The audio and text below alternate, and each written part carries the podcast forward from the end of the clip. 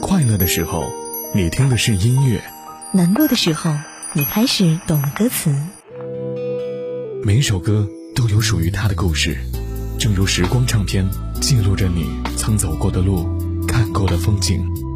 每时每刻，在时光唱片回忆美好。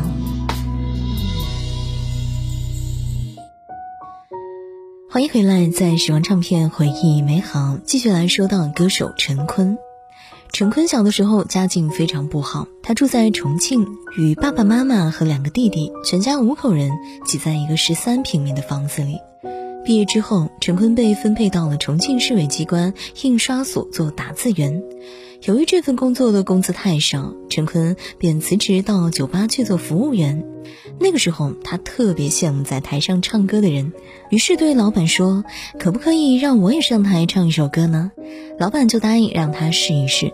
面对好不容易得来的机会，陈坤却没有想到自己发挥的特别糟糕。后来，陈坤进入到了东方歌舞团，是独唱演员。虽然他很努力，但是演出的机会并不多。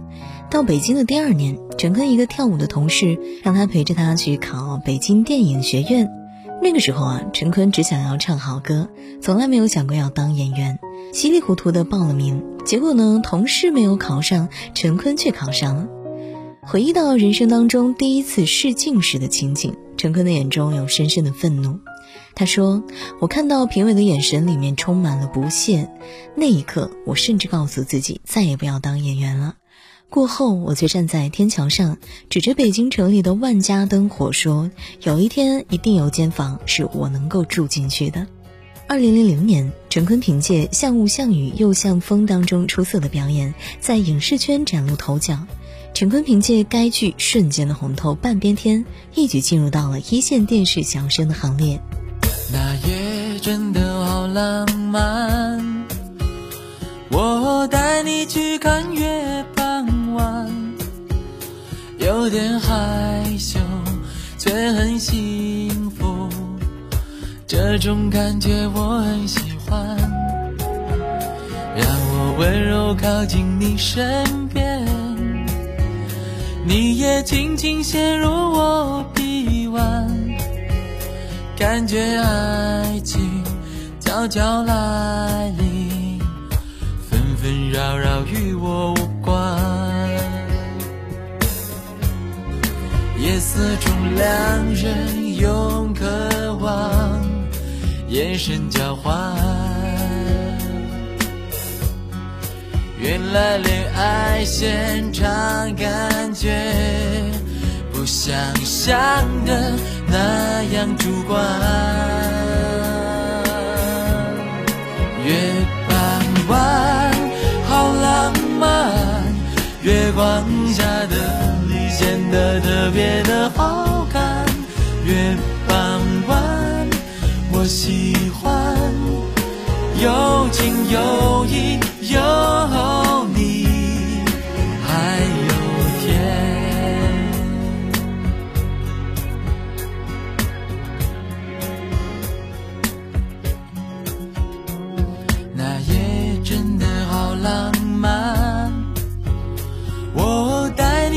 看。月傍晚，有点害羞，却很幸福。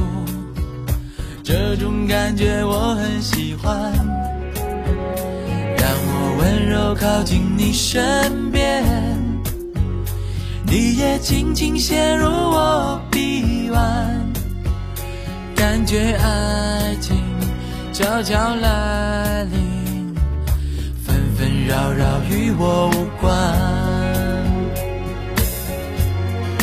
夜色中，两人用渴望眼神交换。原来恋爱现场感觉不像想的那样主观。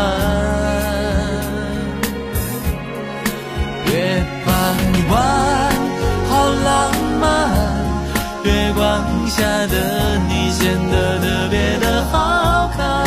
月半弯，我喜欢，有情有义有你，月半弯，好浪漫。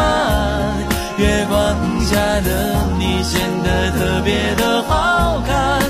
月半弯，我喜欢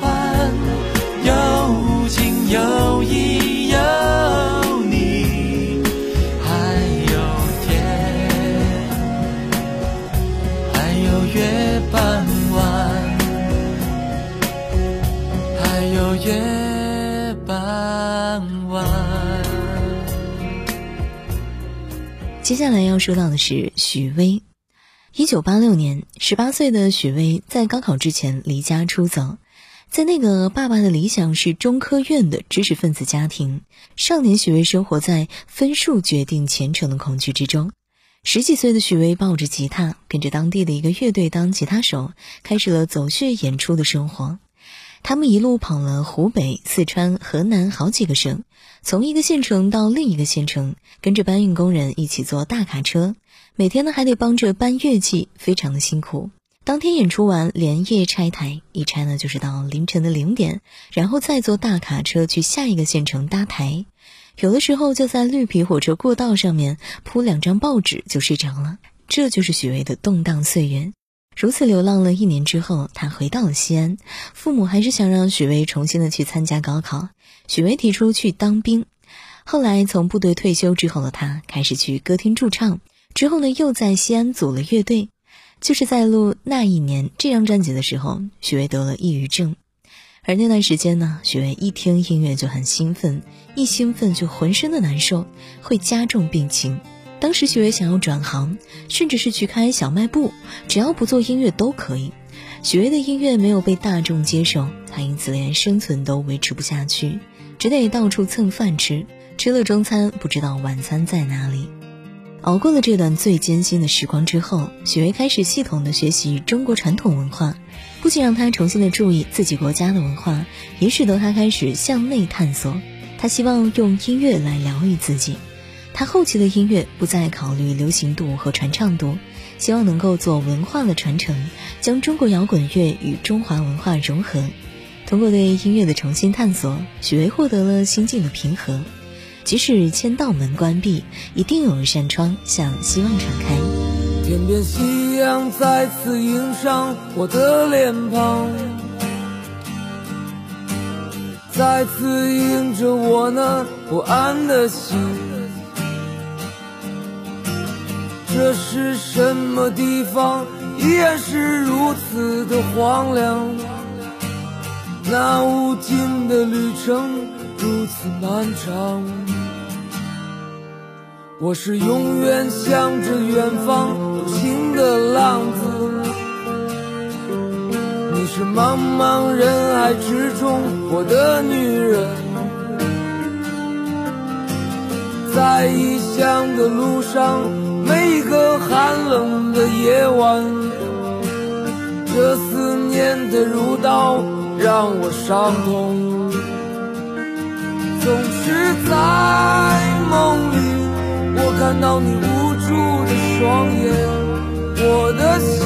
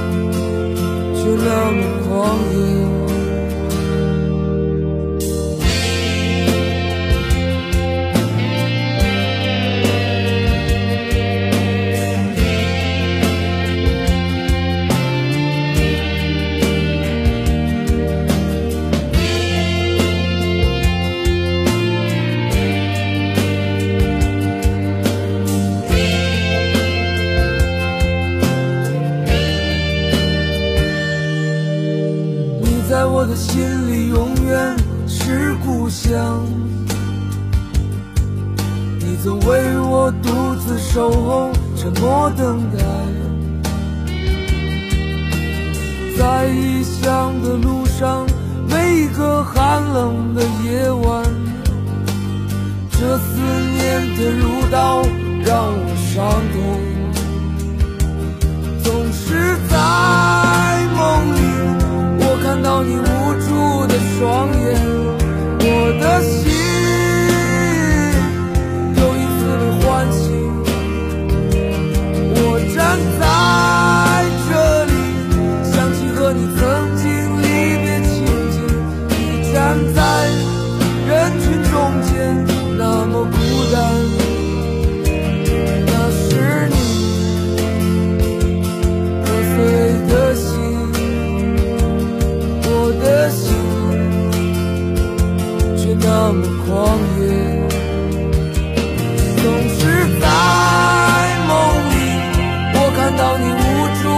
双眼，我的心又一次被唤醒。总是在梦里看到自己走在归乡路上，你站在夕阳下面，容颜娇艳。那时。